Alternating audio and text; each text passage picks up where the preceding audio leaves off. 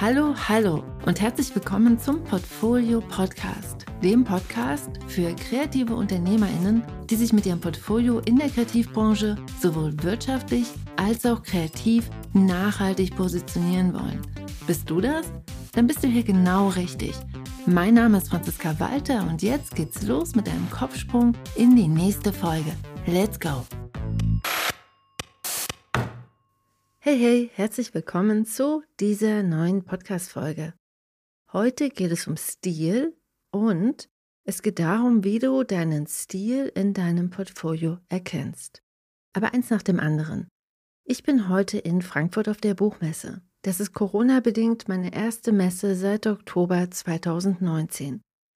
Wegen der Reise nach Frankfurt habe ich den Podcast schon vor ein paar Tagen aufgenommen und in der Themenvorbereitung hatte ich beschlossen, einen Podcast über Bücher und über die Bücherliebe zu machen.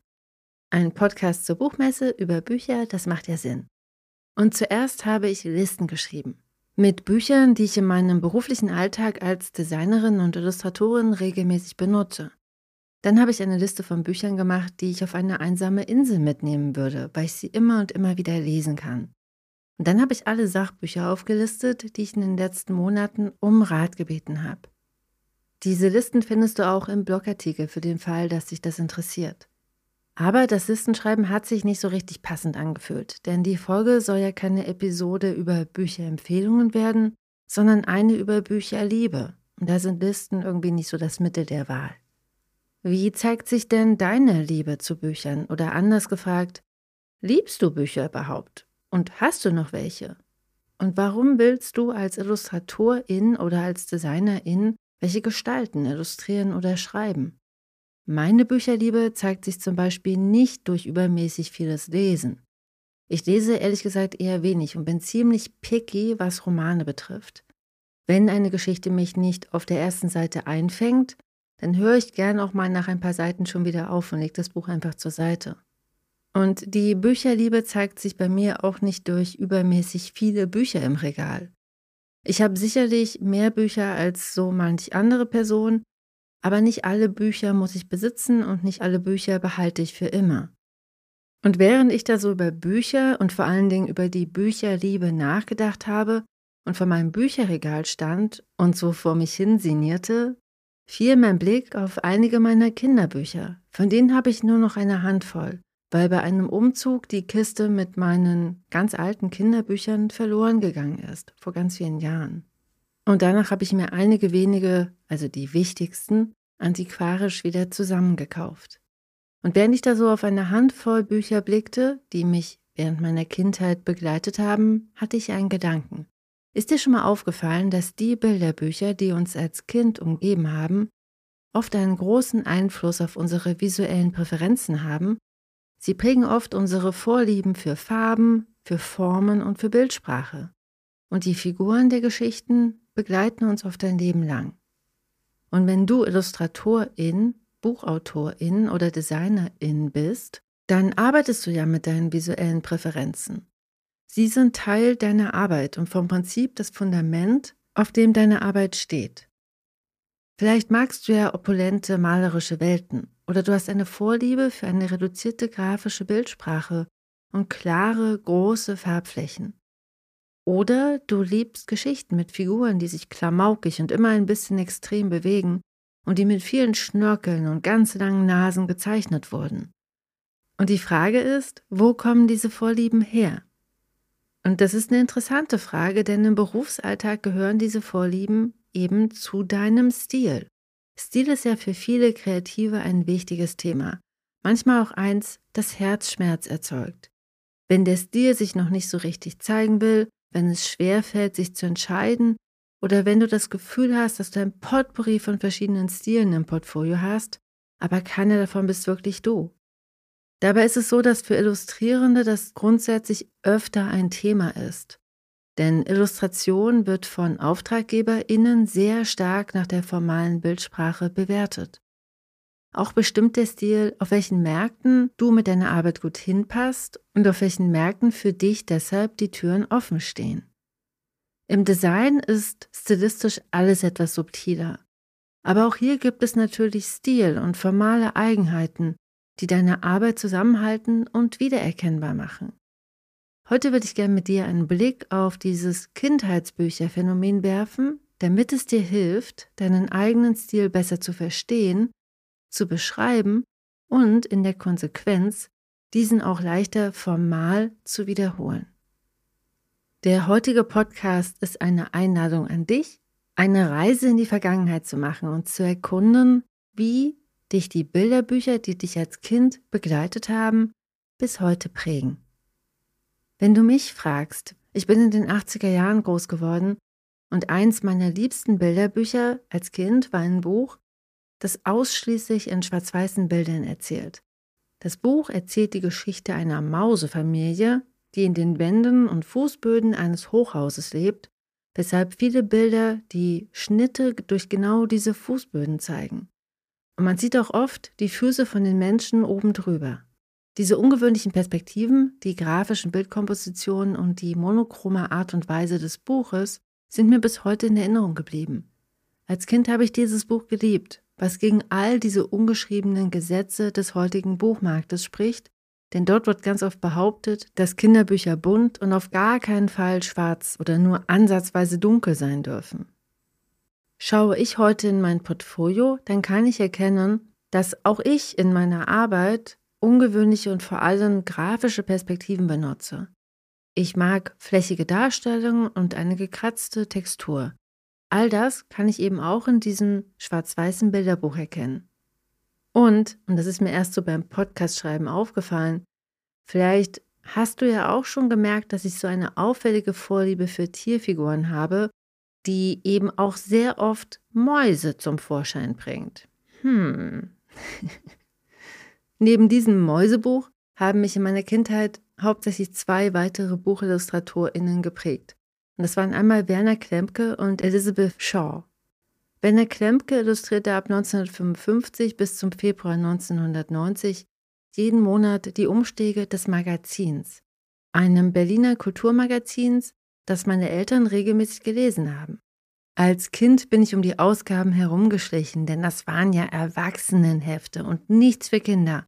Aber ich mochte damals schon die bunten illustrierten Cover. Und auch viele Kinderbücher, die ich als Kind hatte, waren von Benner Klemke illustriert. Das Wolkenschaf, Hirsch Heinrich, Bootsmann auf der Scholle und ein Teufel namens Fidibus haben mich begleitet. Die Illustrationen von Werner Klempke sind oftmals Holzstiche oder Tuschezeichnungen mit ganz viel Weißraum und damit sehr grafisch, abstrakt, vereinfacht und mit klaren, monochromen Farbflächen. All das sind Dinge, die ich auch in meiner eigenen Arbeit wiedererkennen kann. Und vor allem sind das auch alles Sachen, die ich in meiner eigenen Arbeit auch wirklich schätze. Neben Werner Klemkes Bildern hatte ich auch wirklich viele Bücher von der in Ostberlin lebenden irischen Autorin und Illustratorin Elizabeth Shaw. Jeder im Osten der Republik kennt ihre Geschichten vom kleinen Angsthasen oder die von Silly, Billy und Willy, den kleinen Schweinen, oder die von der Schildkröte, die Geburtstag hat. Wenn ich mir die Figuren von Elizabeth Shaw ansehe, kann ich direkte Parallelen zu meinen eigenen Figuren erkennen. Meine Figuren sind keine Kopien, aber der Einfluss ist wirklich offensichtlich und für mich fühlt es sich an wie eine visuelle Verwandtschaft. Meine Figuren leben im gleichen Universum wie die von Elizabeth Shaw. Und mit der heutigen Fragestellung sage ich also nicht, dass unser Stil und unsere visuellen Präferenzen reine Kopien von dem sind, was uns früh geprägt hat. Ich glaube eher, dass die Bilder, die uns in unserer Kindheit begleitet haben, eben oftmals das Fundament legen auf dem unser Stil und unser visueller Geschmack gebaut sind. Vielleicht fragst du dich ja jetzt, was Stil überhaupt ausmacht. Stil bzw. deine visuellen Präferenzen sind oftmals eine Mischung aus ganz vielen verschiedenen Komponenten. Zum einen ist da deine Persönlichkeit, die intrinsisch in dir ist und mit der du zu Teilen schon auf die Welt gekommen bist.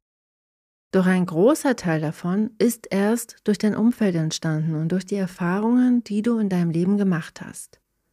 Und diese Erfahrungen prägen auch deine Haltung zu Dingen. In deiner Haltung stecken dann wiederum auch deine Themen und Interessengebiete mit drin. Und dann gibt es ja noch deinen Geschmack. Und der ist zu großen Teilen geprägt durch gesellschaftliche, kulturelle und insbesondere familiäre Einflüsse. Und während sich deine Haltung und deine Werte tendenziell eher nicht so verändern, beziehungsweise sehr viel Zeit brauchen, um sich zu verändern, kann sich dein Geschmack relativ schnell verändern.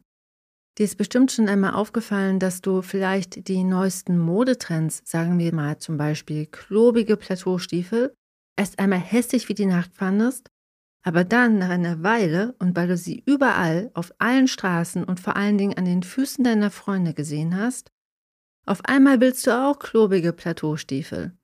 Wir sind soziale Wesen, wir wollen zu unserer Meute dazugehören und unser Geschmack reagiert darauf. Und diese wilde Mischung aus Persönlichkeit, Lebensumständen, Interessen, Werten und deiner Haltung zu Dingen und eben auch dein Geschmack, all das zusammengemischt ergibt deinen Stil. Dein Stil ist zum Beispiel neben deiner Sprache eines der möglichen Ausdrucksmittel, mit denen du dich der Welt mitteilst. Dementsprechend ist Stil deine visuelle Stimme und eben das Mittel, in dem du Bilder benutzt, um dich auszudrücken. Wenn du also deinen Stil besser kennenlernen möchtest, dann ist es eine wirklich gute Idee, dich selbst besser kennenzulernen. Und das kannst du zum Beispiel mit der heutigen Zeitreise machen. Deshalb jetzt mal die Frage an dich. Welche Bücher hast du als Kind oft angesehen oder vorgelesen bekommen? An welche Bücher erinnerst du dich und warum? Und wenn du diese wieder vor Augen hast, dann frag dich mal, welche Parallelen kannst du zu deiner eigenen Arbeit erkennen? Gibt es Dinge, die sich wiederholen und die sich in deiner eigenen Arbeit auch wiederholen? Magst du diese Bücher visuell immer noch? Und wenn ja, warum? Was haben sie, was andere nicht haben? Und was hat es mit dir zu tun? Teile deine Erfahrung sehr gern unter dem Podcast oder direkt unter dem Blogartikel oder auf Instagram. Und damit wünsche ich dir alles Liebe. Hab eine gute Zeitreise. Wenn du heute auf der Buchmesse bist oder auch morgen noch oder am Wochenende, dann wünsche ich dir eine gute Zeit auf der Messe und wir hören und sehen uns wieder nächste Woche. Ich freue mich auf dich. Bis dahin.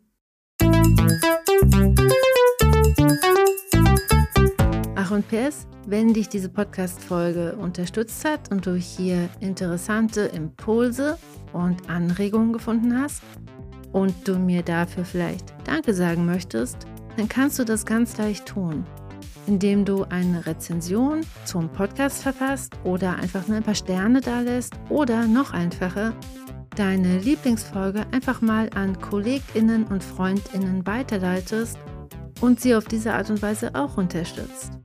Ich danke dir auf jeden Fall ganz herzlich dafür. Sharing is caring.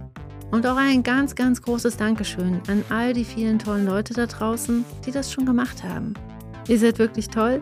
Bis nächste Woche und tschüss.